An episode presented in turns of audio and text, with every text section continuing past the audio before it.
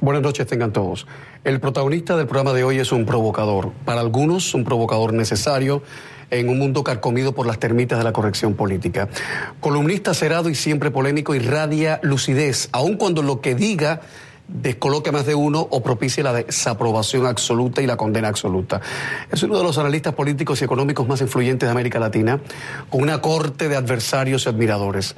El doctor en filosofía Axel Kaiser es el director ejecutivo de la Fundación para el Progreso y es el autor de libros como La tiranía de la igualdad, El engaño populista, escrito con Gloria Álvarez, y El Papa y el capitalismo. Comienza Camilo, que hablando se entiende la gente.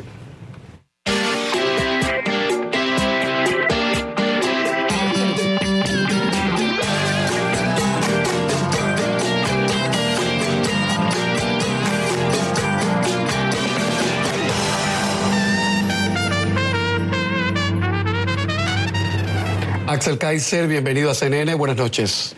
Muchas gracias por la invitación. ¿Cómo está usted? ¿Cómo le lleva Miami? Muy bien, muy agradable, buen clima, una linda ciudad. Eh, hoy va a bajar la temperatura, así que con esa camisa usted va a cantar el manicero, ¿eh? No, nosotros que crecimos en el sur de Chile estamos acostumbrados al frío, así que... Bueno, pero el frío, frío, bueno, bueno, bueno, es que yo soy, no soy friolento, pero bueno.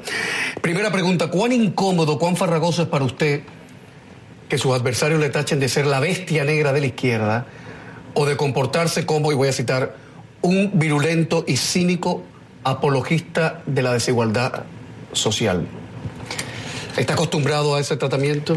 Por supuesto, uno cuando está en el mundo de la opinión pública y tiene algo que decir y por lo tanto no quiere quedar bien con todo el mundo, a ver quienes se enojen de un lado, o del otro lado, si uno toma una posición en los tiempos que corren hoy, en que el diálogo racional ha desaparecido de la esfera pública, en muchos países, yo diría casi en la totalidad de Occidente, la reacción normal es eh, la virulencia. Y en redes sociales este tipo de cosas se dicen.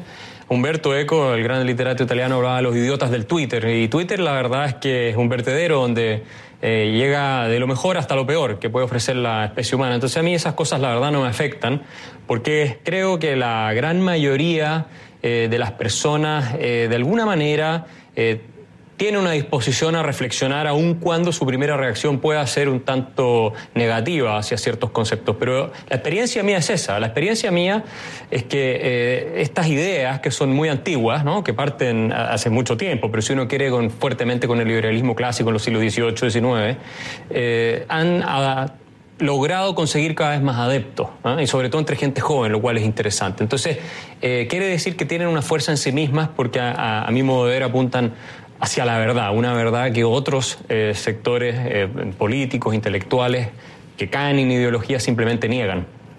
Debo decir que mi invitado es, para decirlo y claro, un liberal de tomo y lomo. Somos, solo que habría que hacer una pequeña disquisición, y perdonen el, tono eh, didáctico que vamos a asumir ahora. debo significar que este señor, que es cofundador y director ejecutivo de la Fundación para el Progreso, que es uno de los centros de estudios liberales de mayor impacto en toda Hispanoamérica, pero que es un liberal, liberal, además viene una familia también ultraliberal y libertaria. Pero debo decir que en Hispanoamérica, al menos en política, liberal difiere muchísimo de cómo entendemos al liberal en los Estados Unidos. Mm.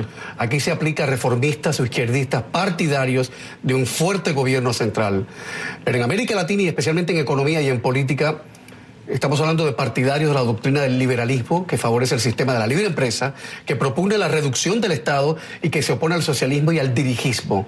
Y yo creo que por ese camino eh, transita el señor Kaiser. Cuénteme qué le pasó en Suiza durante una charla. Sí, fue muy comentado. Yo eh, tenía una invitación para realizar una conferencia en la Universidad de Zurich. Eh, se canceló por amenaza de boicot a la charla y decidimos hacerla en un restaurante, en un círculo más cerrado de amigos y conocidos en la ciudad de Zurich. Y cuando yo estaba ya explicando, luego de unos 5 o 10 minutos de dar la charla, irrumpieron 15 encapuchados vestidos de negro eh, en el mismo instante en que gente que estaba en el público se levantaba con pancartas eh, atacando, insultando, lanzando huevos, Pero sillas. eso era, eso era en Zurich, Esto fue en. Zurich. Esto salió en todos los medios de prensa en Suiza, en todos los diarios Pero una cosa así sucede en Caracas con los colectivos de Maduro o en La Habana con los con las brigadas Bueno, de respuesta rápida. Yo he hablado en Caracas y no me pasó eso hace varios años atrás, pero supongo que hoy día pasa muy seguido. Eh, pasó en Suiza, en Zurich, era un grupo de chilenos eh, probablemente nacidos eh, en Suiza, muchos de ellos, otros eh, residentes ahí, y también había algunos suizos entre medio involucrados en este grupo. Pero eso es prueba superada o eso no, lo ha, Hice- no lo ha hecho Meyer usted, ¿no? No, no, no, no, no. Eh, Ellos se fueron eh, justo antes que llegara la policía, hay una investigación policial en curso, eh, pero muestra la intolerancia de aquellos que hablan de la igualdad, precisamente. Estos son los que defienden la igualdad, los que defienden el socialismo, los que defienden sistemas como el cubano y el venezolano, y no son capaces de enfrentarse a un debate porque no tienen los argumentos. La violencia es su mecanismo. Hay una frase suya que puede molestar a más de un televidente esta noche. La desigualdad es justa si crees en la libertad. Eh, mi pregunta es, ¿cómo la búsqueda de la igualdad material puede terminar convertida en una tiranía? Que es una idea que usted maneja, A ver, de alguna manera. A ver, todo lo que yo defiendo y lo que el liberalismo moderno y clásico defiende es la idea de la igualdad de todos los seres humanos en un sentido moral. Lo que dice la Declaración de Independencia de Estados Unidos redactada por Thomas Jefferson. All men are created equal. Se comprende a todos los seres humanos son creados iguales, lo que significa que todos tenemos exactamente la misma dignidad. En la medida en que se nos reconoce a todos la misma dignidad, de ahí se sigue que se nos tienen que aplicar a, aplicar a todos las mismas reglas. Por lo tanto, yo no voy a tener un estatus artificialmente creado por el Estado por sobre los demás, por ejemplo, la aristocracia o la esclavitud, cosas de ese estilo. Ahora, si a todos se nos aplican las mismas reglas, se nos está permitiendo actuar en libertad. Porque yo puedo desarrollar mi proyecto de vida de acuerdo al marco de normas del juego, independientemente de lo que haga otro, respetando, por supuesto, el proyecto de vida del otro. Y si ese es el caso, entonces mi potencial se va a desarrollar tanto como yo desee y yo pueda desarrollarlo. Y en ese sentido, de la igualdad moral se sigue necesariamente la desigualdad material. Así como en un partido de fútbol, en una liga de fútbol, tú le aplicas a todos las mismas reglas y va a haber unos que van a jugar mucho mejor que otros y otros van a cambiarse de clubes y van a llegar al Barcelona como Messi, ¿cierto? Con una diferencia gigantesca con otras personas. ¿Quién se beneficia de este esquema de libertad? Todos los seres humanos. Todos nos beneficiamos de este esquema de libertad porque el sistema... Pero de- dentro de ese contrato social preestablecido. Por supuesto, tiene que ser bajo el rule of law, la igualdad ante la ley. Todos bajo la misma normas, nadie con privilegios arbitrarios. Ese es el problema. La igualdad de oportunidades siempre se entendió en la tradición clásica como una igualdad de estatus jurídico, no como una igualdad de oportunidades materiales de que tenemos que tener todos exactamente las mismas escuelas, exactamente la misma ropa, exactamente la misma vivienda, exactamente la misma salud. Nunca se entendió así. Eso fue precisamente lo que intentó, intentó hacer el socialismo, porque la filosofía socialista y fascista, que son primas hermanas, son colectivistas. ¿Qué quiere decir? Que ponen las necesidades del individuo antes que las perdón, las necesidades del colectivo antes que las necesidades y los derechos del individuo. De hecho, Hitler fue el que famosamente dijo que las necesidades de la sociedad venían antes que las necesidades del individuo. ¿No es cierto? Y que el nacionalsocialismo era una doctrina anticapitalista, antiliberal y así sucesivamente. Entonces, lo curioso de todo esto es que quienes han buscado la igualdad de manera sistemática han pretendido construir un mundo mejor para los seres humanos. Sin embargo, en la medida en que su objetivo es ¿cierto? Crear un mundo para el humano en abstracto, se olvidan de las personas en concreto y están dispuestos a aplastarlas y a incluso eliminarlas, como pasó en todos los regímenes comunistas de la historia, para construir ese supuesto paraíso que en definitiva sabemos lo que termina, como decía George Orwell, en que somos todos iguales, pero unos más iguales que otros, y unos capturan el poder y se sirven de todo ese poder para tener beneficios, privilegios y eh, aplastar a todos los demás. Entonces, ese es el tema. La búsqueda de la igualdad material es incompatible con la libertad personal porque es incompatible con la dignidad humana. Si yo dejo que los talentos de los seres humanos se desplieguen con absoluta libertad, yo tengo que aceptar que unos van a volar más alto que otros. Eso no significa que le estén haciendo daño a ese otro. Incluso más, significa que están beneficiando a los que no son tan aventajados. Nadie se perjudica porque el día de mañana un genio inventor desarrolle ¿cierto? una cura muy barata contra el cáncer y se haga multimillon- multimillonario. Eso nos beneficia a todos. De la misma manera que nos beneficia a todos que Messi sea un excelente jugador porque le sube la calidad del fútbol a todo el mundo. Y es un gran show y sus competidores tienen que... Cuando usted dijo que las promesas de la igualdad, las promesas de, de igualdad de oportunidades, son un pretexto para incrementar el poder del Estado, ¿pensaba únicamente en Chile? No, esto es un problema que es una discusión en todo Occidente. A ver, a lo que hay que aspirar es a mejorar las oportunidades. Los conceptos, las palabras son muy importantes en esto. No se trata de igualar las oportunidades, se trata de mejorarlas para todos, independientemente de las distancias que existan entre unos y otros. Porque yo podría tener iguales oportunidades malísimas para todo el mundo. Digamos que yo tengo un par de buenos colegios y tengo muy malos colegios.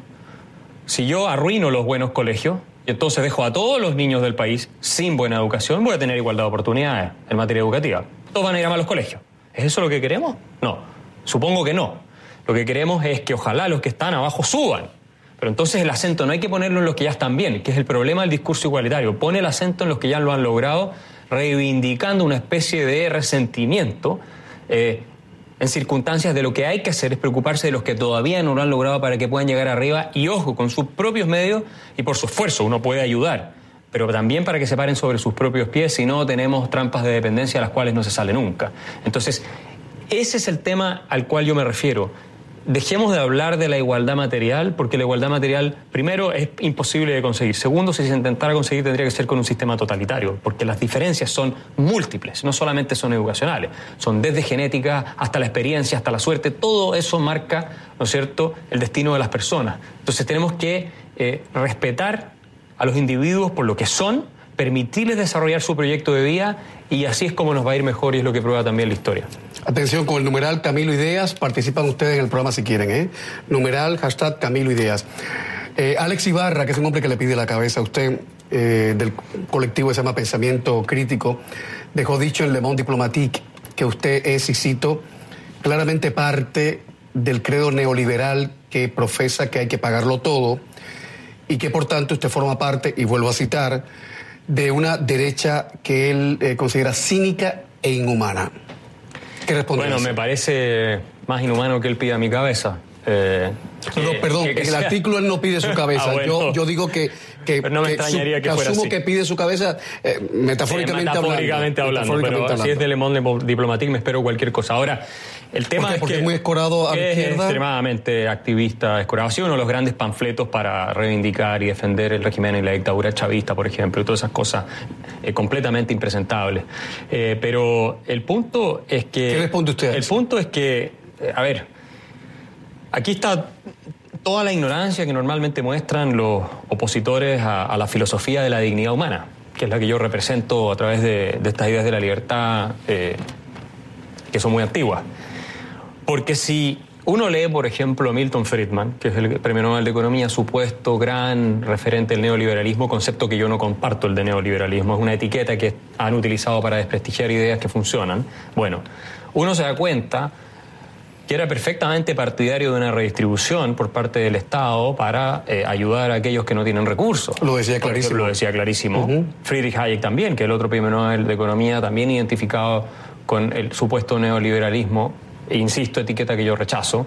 Eh, entonces, no es cierto que nosotros no atribuyamos ningún rol eh, al Estado. Lo que creemos es que el Estado son personas de carne y hueso como cualquier otra, pero que además tienen pésimos incentivos, porque el Estado, los burócratas, los políticos, cuando se equivocan, se equivocan con el dinero ajeno, no se equivocan con el dinero propio y no asumen absolutamente ningún, costo ni ninguna responsabilidad por los errores. Y ellos también persiguen su interés. Y aquí hay, un, hay una ficción muy gigantesca de parte de la izquierda, eh, que viven en una especie de... Eh, epifanía religiosa permanente. ¿Solo de la izquierda en ese caso? Fundamentalmente de la izquierda. En ciertos sectores de derecha también se ve, pero, pero de la izquierda, porque ellos dicen los consumidores son egoístas, los empresarios son egoístas, los inversionistas son egoístas, pero curiosamente, cuando una persona de carne y hueso como ellos pasa a trabajar para el Estado, se convierte en un ángel virtuoso que vela por el bien común.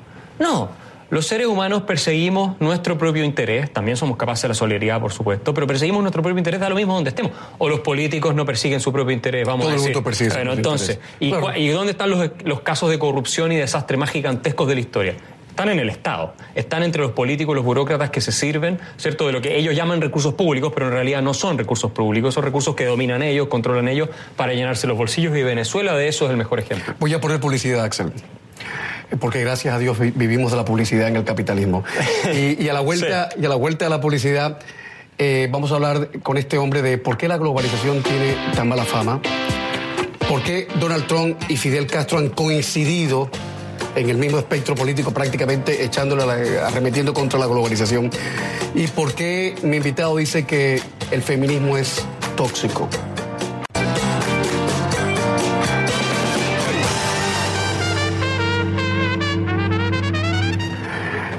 Axel Kaiser, director ejecutivo internacional de la Fundación para el Progreso, estamos ya buscando el final. ¿Cuán frágil es la democracia? Todas las sociedades son extraordinariamente frágiles, la civilización es frágil. Eh, nuestro orden social liberal descansa sobre la base de reglas eh, que son tanto formales como informales. Cuando empiezan a deteriorarse las reglas informales, es decir, los valores, las tradiciones, las virtudes que permiten que se sostenga el orden en el cual vivimos, normalmente terminan por caer también las instituciones formales, es decir, la democracia, el Estado de Derecho, y terminamos con un tirano, una dictadura o cualquier tipo de sociedad opresiva o en la anarquía completa. Y son muy frágiles, efectivamente, si no las cuidamos, y la primera manera de cuidarlas es cómo nos conversamos unos con los otros.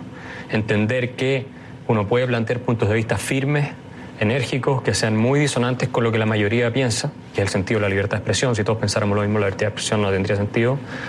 Pero que al mismo tiempo uno puede enfrentar esos puntos de vista sin caer en ataques personales.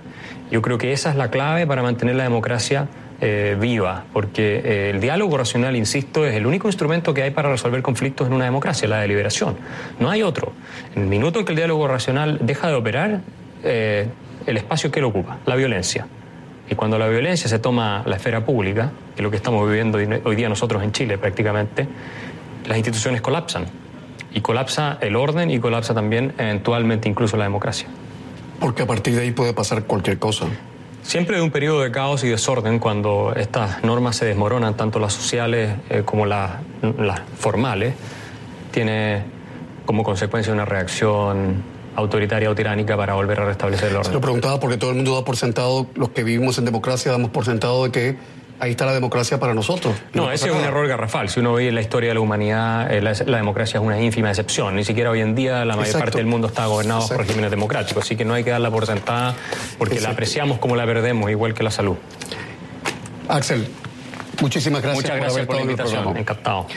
Y a ustedes, feliz fin de semana tengan todos. Y el lunes estaremos de vuelta. Recuerden que estará eh, con nosotros este lunes José Luis Perales. Se despide de todos ustedes en esta gira mundial que está haciendo. Deja los escenarios, pero no deja de componer, tal vez de cantar a lo mejor, pero lo voy a explicar en el programa. José Luis Perales, que es un tipazo absoluto. Buenas noches, buena suerte. Atención, vamos a hacer un cambio en el, bullpen, en el bullpen, como dicen en la pelota. Vamos a cambiar el hashtag. De Camilo Ideas, vamos a poner Camilo Kaiser, que creo que es mucho más elegante y, hace honor al, apellido de nuestro, de nuestro invitado, arroba Camilo Kaiser. Eh, la primera opinión es de Azucenita Bedaño, que dice, este programa hay que verlo con bolígrafo, papel en mano y las neuronas bien eh, eh, conectadas. Bueno, pregunta para Kaiser.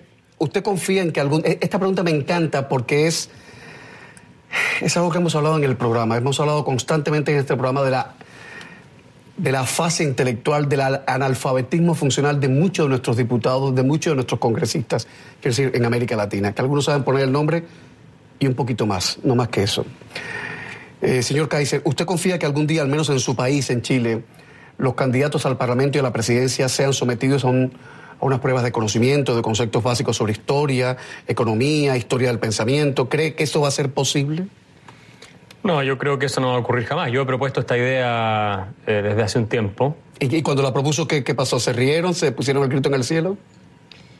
No la consideraron, yo creo, porque abriría, por supuesto, un flanco de ataque muy evidente hacia ellos.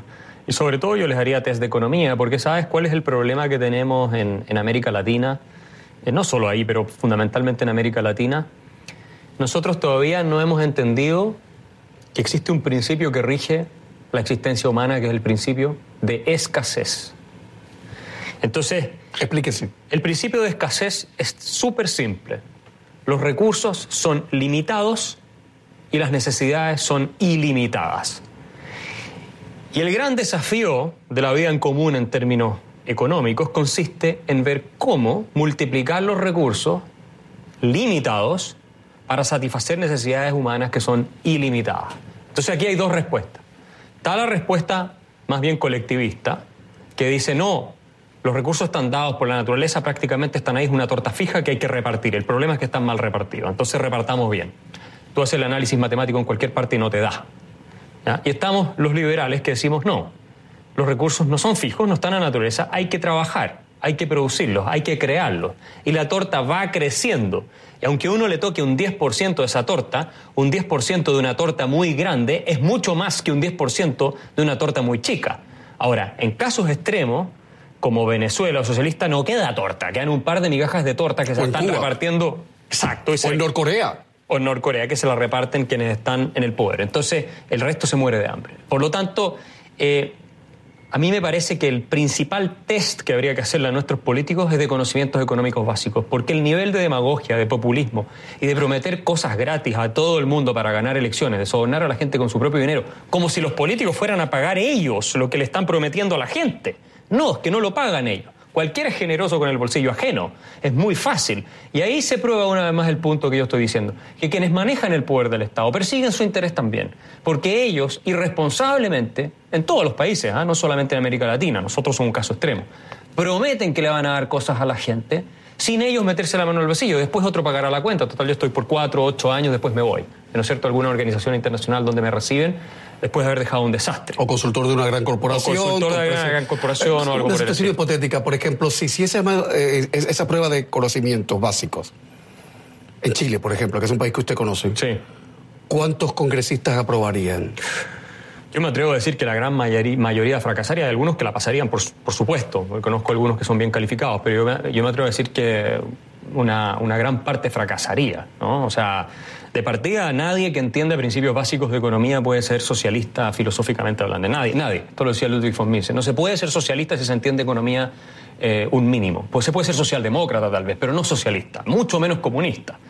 Eh, por lo tanto, yo soy un pesimista en el sentido de que nuestros parlamentarios pasarían el test eh, mínimo de, rigurosidad en conocimientos económicos, estoy hablando fundamentales, no estoy hablando que empiecen a explicarnos cómo funciona la balanza comercial y cosas por el estilo, no, fundamentales, pero que con eso fundamental ya los países serían muchísimo más avanzados, porque dejaríamos de mentirle a la gente, dejaríamos de engañarla, dejaríamos de decirle que el paraíso es algo que depende de la voluntad política de construirlo. El paraíso no existe en primer lugar. Y lo que se puede acercar más o menos a eso es algo que tenemos que trabajarlo duramente, día a día, con mucho esfuerzo, con mucho sacrificio y con instituciones que premien precisamente el despliegue de nuestros talentos y de nuestras capacidades para poder beneficiarnos de ella y beneficiar a nuestro prójimo con esas capacidades. Y eso es precisamente el marco liberal del que estoy hablando, de la igualdad ante la ley que hizo de este país Estados Unidos el país más rico del mundo y que ha hecho de todos los países que son hoy día desarrollados países desarrollados. Por lo demás, un último punto, Camilo, antes que yo le... En los países que no avanzan económicamente, tampoco el Estado puede redistribuir absolutamente nada porque no tiene no nada. Exacto. Señor Kaiser, esto que viene puede ser el minuto de oro de este programa. ¿Sabe usted lo que llamamos en televisión minuto de oro? Es el pico de audiencia, cuando las audiencias se disparan por alguna barbaridad que ha dicho el invitado o algo que ha mostrado un invitado o, algo que le ha gustado mucho a los televidentes o en el caso de la telenovela cuando ya se sabe que ella es hijo, que ella es hermana del, chico con el que se quiere casar. Yo creo que vamos a entrar ya en el minuto de oro. ¿Por qué dice usted que, que el feminismo es tóxico? Yo distingo dos tipos. ¿Conoce usted feministas? Sí, claro, por supuesto. ¿Tiene amigas feministas? Sí, claro, por supuesto. Pero yo distinguiría dos clases de feminismo. Uno es el feminismo eh, liberal, el feminismo de la igualdad moral, que postula precisamente lo que yo estoy sosteniendo, una igualdad entre hombre y mujer en el sentido ético, normativo y por lo tanto que tengamos, ¿no es cierto?, las mismas oportunidades frente a la ley. Que a nivel de dignidad humana. A nivel de dignidad humana, se nos apliquen las mismas reglas, el mismo trato. Ese es un feminismo que uno podría rastrear hasta la Mary Wollstonecraft, eh, que podría rastrearse hasta John Stuart Mill, que es uno de los que más contribuyó con sus escritos sobre el tema, que podría hoy en día cierto ubicar a la Christina Hoff Sommers, a la Camille Paglia y a otra gente más.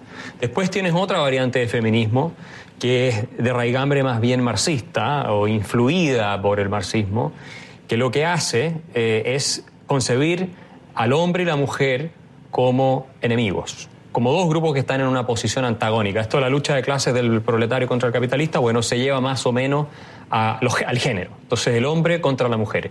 Y según este eh, feminismo ideológico, eh, que es el feminismo de género, eh, vivimos en sociedades con estructuras de abuso, ¿cierto? Patriarcales, que han sometido históricamente a la mujer de una manera espantosa y que la peor de todas ellas es el capitalismo.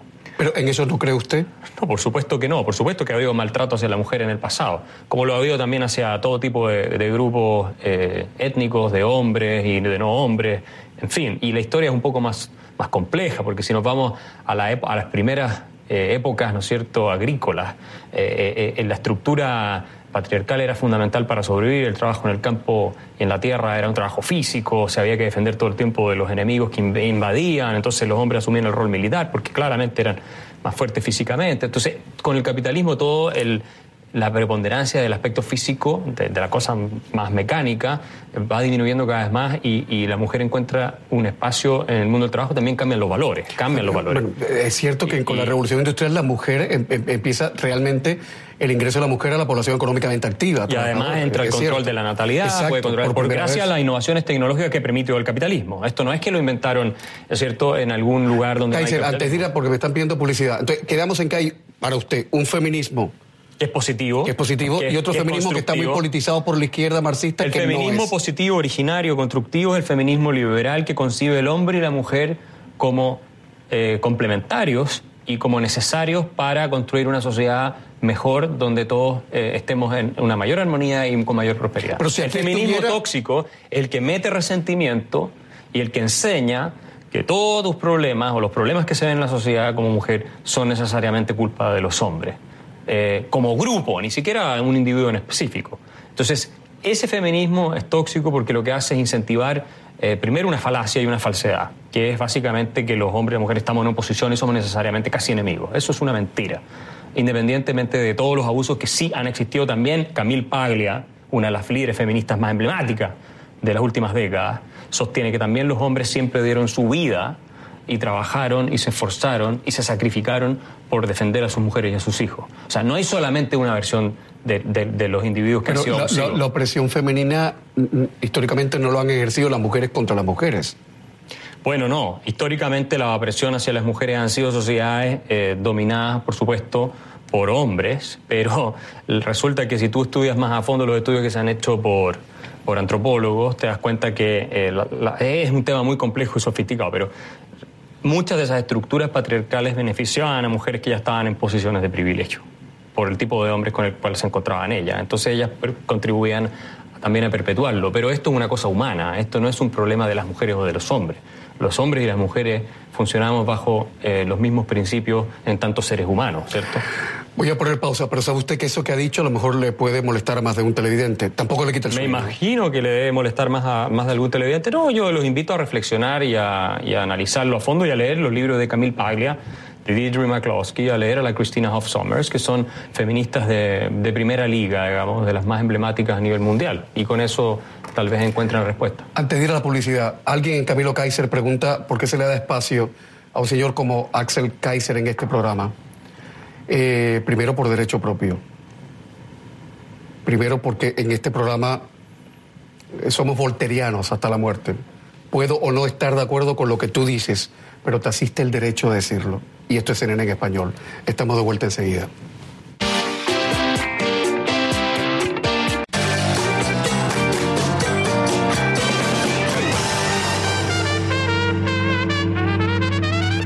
Entramos en el minuto 36 en este programa con Axel Kaiser, analista político chileno, filósofo, eh, director ejecutivo de la Fundación para el Progreso y un hombre que dice con todas sus letras lo que sigue. Los derechos sociales son un mito. Un derecho social es un derecho a la plata del otro. Preguntan en redes sociales con el numeral Camilo Kaiser si usted es de derecha. No, definitivamente no. Depende cómo uno la defina. Yo soy una persona que cree en la libertad y a mi juicio la tradición liberal moderna eh, que yo defiendo no está ni a la derecha ni a la izquierda, está al frente. Nosotros estamos más allá de las distinciones. La verdadera oposición no es entre derecha e izquierda, es entre libertad y colectivismo. Esa es la verdadera así, permítame esta pregunta. Quienes le critican sostienen que cuando usted habla de los demagogos, casi siempre habla de los demagogos de la izquierda.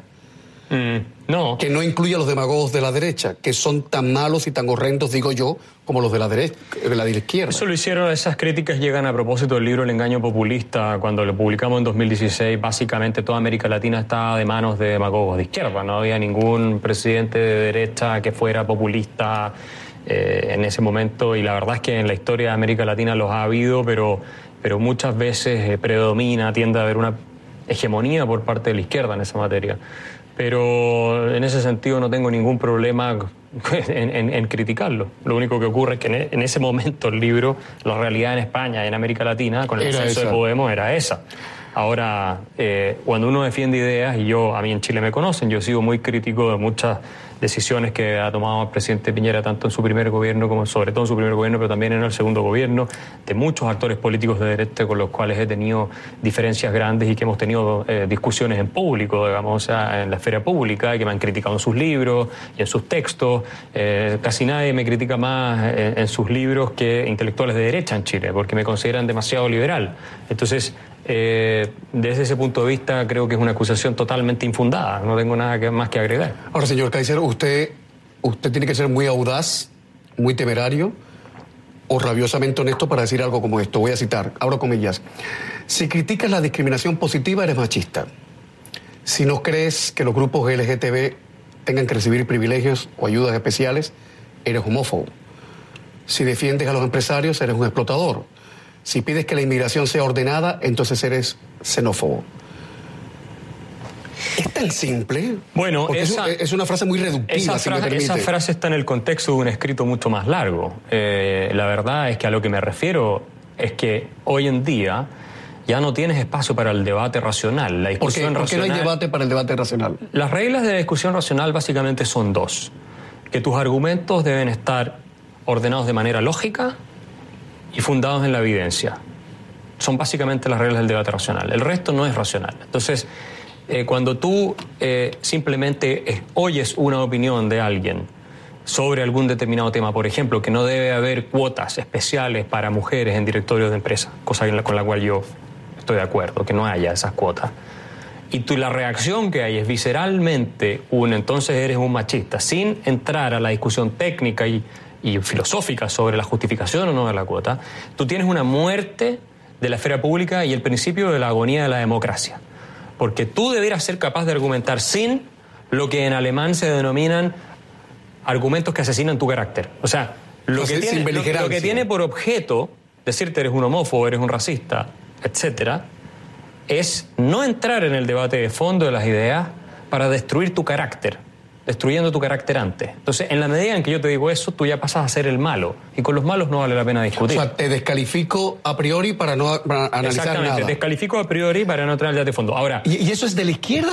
¿Y de la no, derecha? eso de ambos, de ambos ¿O de los idiotas? Eso pasa, eso pasa en la izquierda y pasa en la derecha. Ahora, en la izquierda, eh, está, dada la cultura de corrección política derivada de ideologías eh, que vienen de la década del 60 y todo, es mucho más fuerte.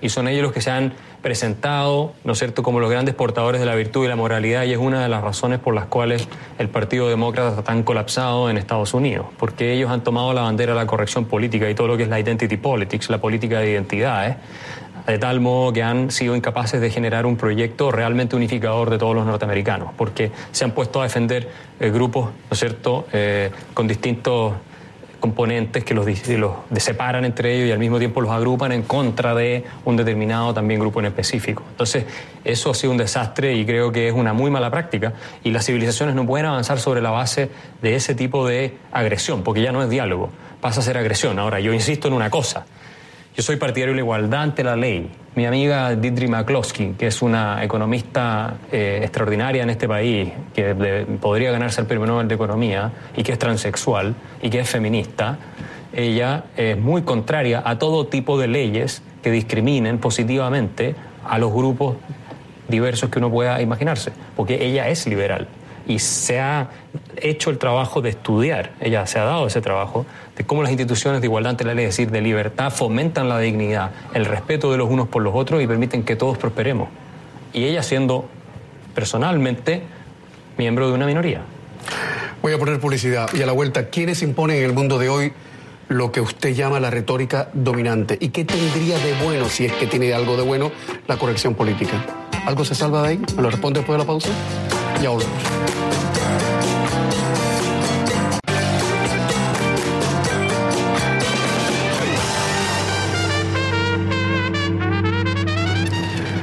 Señor Kaiser, precisión que estamos muy justos de tiempo. Fernando Febres pregunta qué le parece esta frase. Tanta libertad de mercado como sea posible y tanto Estado como sea necesario. Depende cómo la interprete, uno podría estar perfectamente de acuerdo con esa frase. No, no, hay, no hay un problema. Esta frase es suya. De fondo. Los derechos sociales son un mito. Un derecho social es un derecho a la plata de otro. Eso es muy chirriante, eso molesta más de uno que esté viendo. Yo no estoy haciendo una declaración de principios ahí, ni estoy eh, mostrando una imaginación simplemente fantástica de lo que a mí me parece que es un mundo justo. Eso es un hecho, no es discutible. Eh, cuando tú alegas que tienes un derecho a que el Estado te dé algo, educación o lo que sea, un derecho quiere decir que tú no das nada a cambio, ¿cierto? El Estado tiene que dártelo y el Estado tiene que pagarlo, no tú, porque tú no estás dando nada a cambio. Bueno, pero ¿de dónde saca el Estado el dinero? El Estado lo tiene que sacar, los políticos lo tienen que sacar del bolsillo de otra persona, a través de impuestos, para poder financiarte a ti. O sea, cuando tú dices, cuando uno dice tengo un derecho a una universidad gratis, por ejemplo, lo que está diciendo es tengo derecho a que otro me pague la universidad. Cuando hablamos de los derechos y los deberes de los ciudadanos. Hasta ahora, hasta ahora, nadie, en los cientos de debates que llevo, me ha podido refutar ese punto económico. Pero ¿cuáles serían entonces los derechos de los ciudadanos en, un, en un mundo, digamos, Tú tienes derecho, por supuesto, que los ciudadanos tenemos los derechos fundamentales a la vida, a la libertad, a la propiedad y a la libertad de expresión, etcétera, etcétera, etcétera. O sea, todos esos derechos que se derivan de la igual dignidad de las personas. Indiscutibles. son indiscutibles para todos los seres humanos, independientemente de su condición, de su género, de su Y al margen del Estado. el Estado tiene que garantizar la protección de esos derechos no solo frente al Estado mismo, sino también frente a terceros. Por eso existen policías, existen tribunales de justicia, existe en el caso más extremo la Fuerza Armada en caso de una agresión extranjera. O sea, por eso pagamos impuestos. En primer lugar, para que nuestros derechos, que son naturales, no es que el Estado nos da los derechos porque quiere, no. Nos reconoce los derechos que lo tenemos antes del Estado, ¿cierto? Bueno, para eso pagamos el impuesto, para que los proteja. Y eso es lo que se conoce como el rule of law, el Estado de Derecho, donde todos tenemos los mismos derechos porque todos tenemos la misma dignidad y nadie tiene privilegios artificiales por sobre otros, independientemente también de su dignidad, sexo y condición. Y aquí voy a agregar una cosa. Así como discriminar a una persona por ser mujer, por ser homosexual, por cualquier razón es inmoral, indigno, injustificable, también discriminar a cualquier otra persona que no lo sea es inmoral, indigno y también injustificable. claro, claro. No es justo discriminar a un hombre por ser hombre. ¿Qué es lo que ocurre si tú introduces cuotas, por ejemplo, en los directorios de las empresas, por ley? Tú dejas de tener hombres porque son hombres, no porque son menos Entonces, ¿Usted ve mal que el acceso a las universidades en los Estados Unidos, eh, por cuota dice bueno, tienen que entrar tantos negros, tantos chinos, tantos... Me parece un error. Me parece un error y me parece que es totalmente inconstitucional de acuerdo a los principios y acá se están dando feroces batallas. En eso Harvard está demandada, entre otros, ahora van a una segunda instancia, por la comunidad asiático-americana que está siendo tremendamente discriminada por las políticas de acción afirmativa que los dejan a ellos fuera por ser asiáticos. Solo por eso. Eh, ahora, porque ese es el fundamento. Ustedes no pertenecen a otros grupos pueden ser latinos, afroamericanos, y por lo tanto quedan afuera. En la periferia. Así como es injusto discriminar a una persona que proviene de origen afroamericano o, latino, es injusto discriminar a una persona que proviene de origen asiático, porque somos seres humanos de Axel, puede decir negro, en el libro de estilo de, de, Serena decimos negro, negro. Eh, ¿Quiénes imponen en el mundo de hoy lo que usted llama la retórica dominante? Yo creo que la retórica dominante eh, fundamentalmente se esparce desde las universidades, desde los intelectuales y los académicos.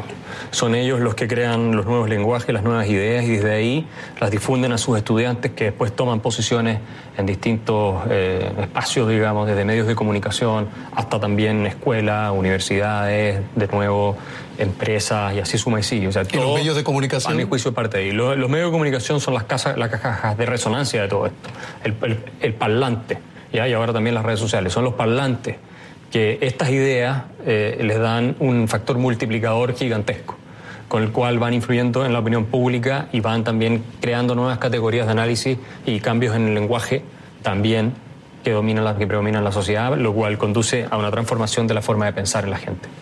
Última pausa y estamos de vuelta en apenas 4 o 5 minutos.